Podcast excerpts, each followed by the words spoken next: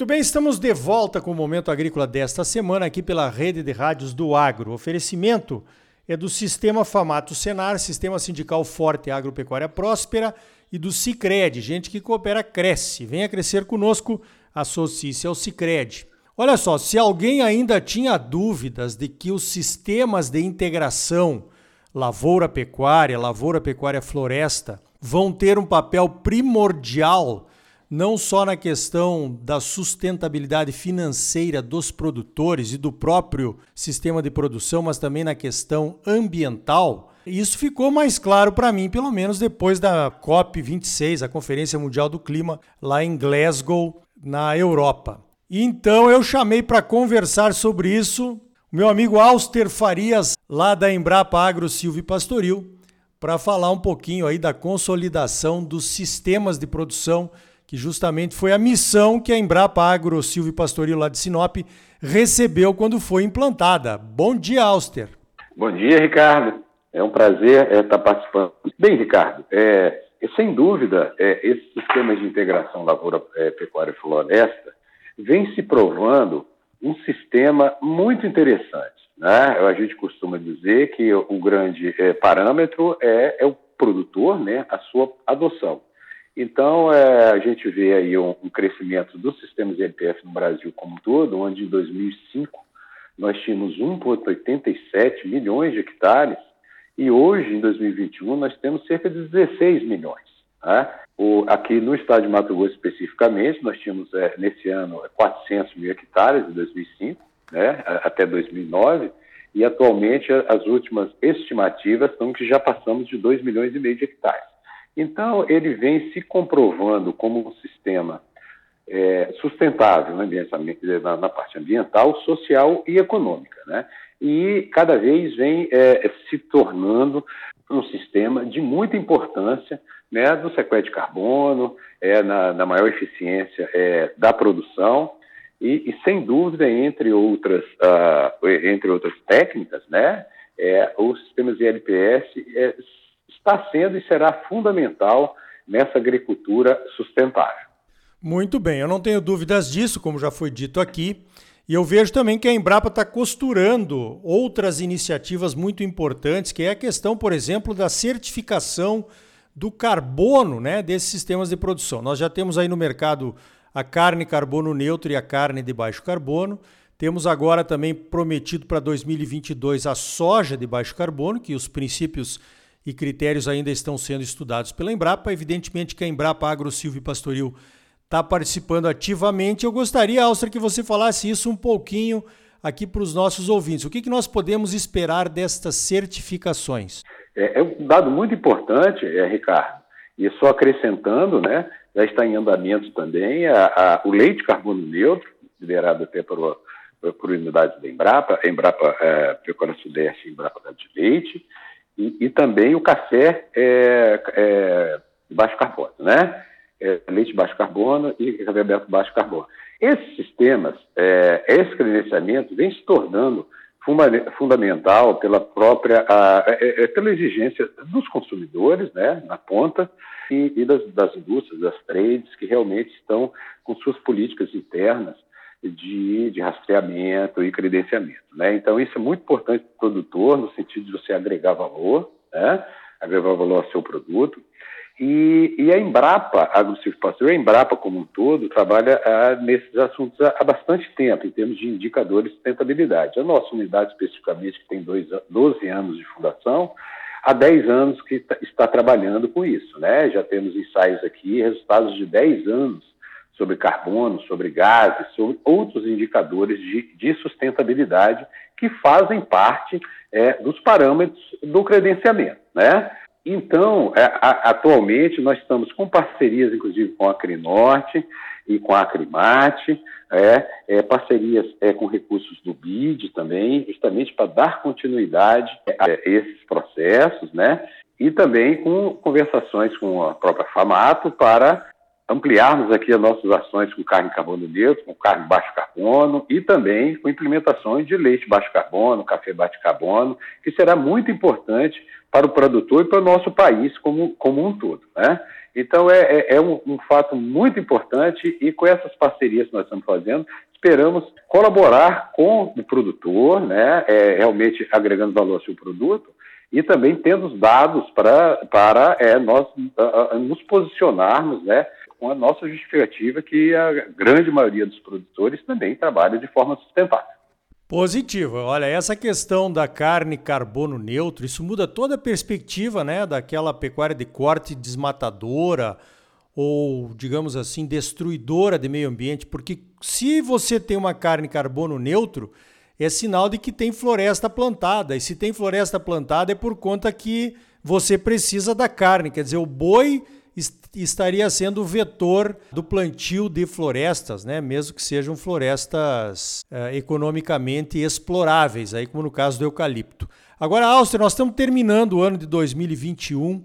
Eu gostaria que você fizesse uma retrospectiva aí dos trabalhos da Embrapa Agro, Silvio e Pastoril, que tem sido tão importante aqui para o estado de Mato Grosso.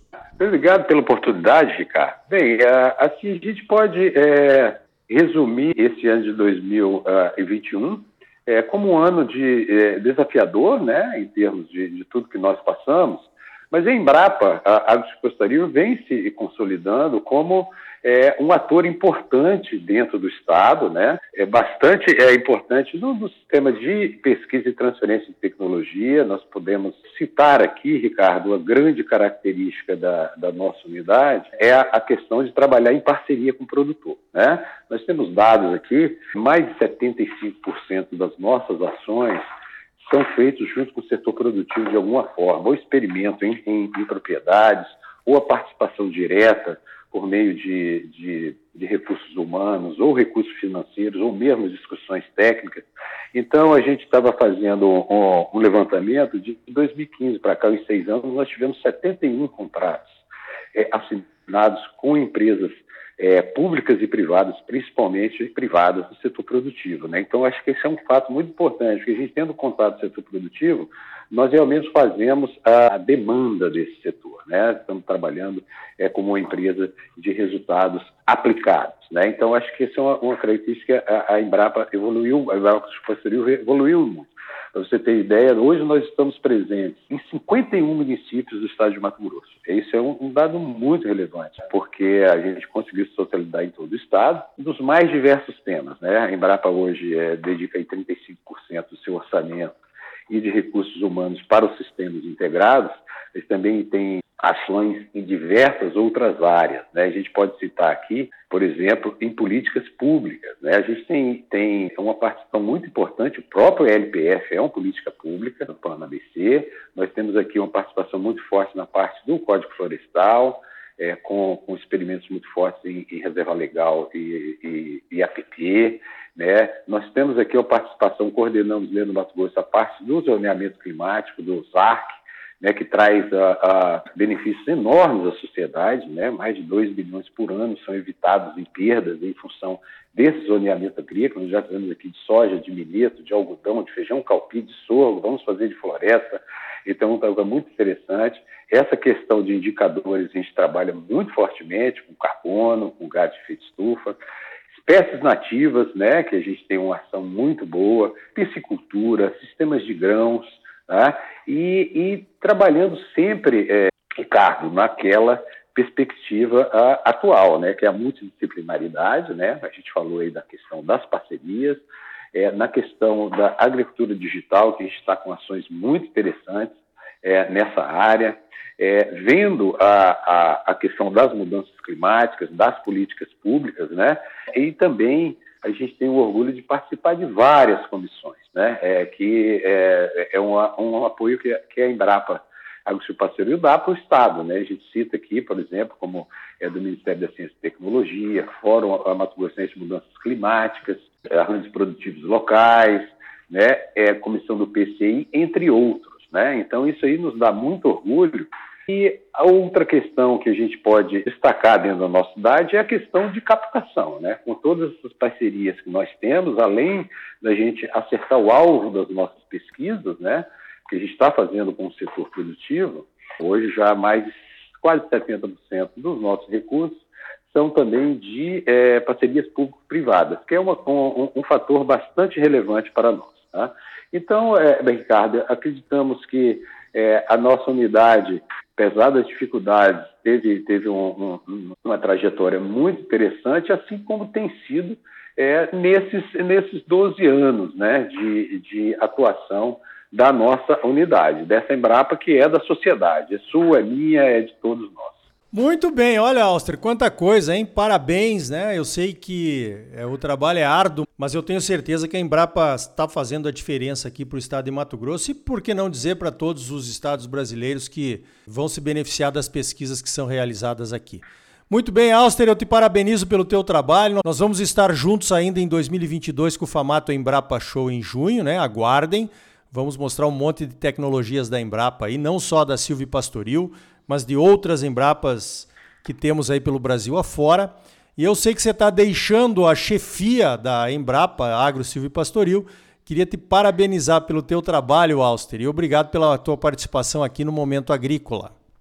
Eu que agradeço, Ricardo, né? É, estamos aí é, é acabando esse ciclo, né? depois de praticamente é, 12 anos, é, 5 anos como chefe de pesquisa e agora 6 anos e meio como chefe geral. É um orgulho muito grande estarei aqui em Mato Grosso e tenho certeza, né, que a próxima gestão é, vai, ser, é, vai ser muito interessante, dando continuidade à grandeza que é essa unidade, a grandeza que é a atividade primária, que é a agricultura no estado de Mato Grosso. Tá? Muito obrigado e, e Famato Embrapa Show é um, um, será um evento assim de primeira qualidade. Então tá aí. Os sistemas de produção integrada estão fazendo a diferença em Mato Grosso e no Brasil e vão continuar evoluindo e trazendo novas alternativas. Fique ligado! No próximo bloco, vamos conversar com o Edeon Vaz Ferreira, diretor executivo do Movimento Pro Logística. Vamos falar do novo marco ferroviário e o seu potencial para ajudar o Brasil a crescer. E também sobre outros assuntos ligados à logística. É logo depois dos comerciais. Voltamos em seguida com mais momento agrícola para você, no oferecimento do Sistema Famato Senar. Sistema sindical forte e agropecuária próspera. E Sicredi, gente que coopera cresce. Associe-se ao Sicredi e venha crescer conosco. Mas agora não saia daí. Voltamos já.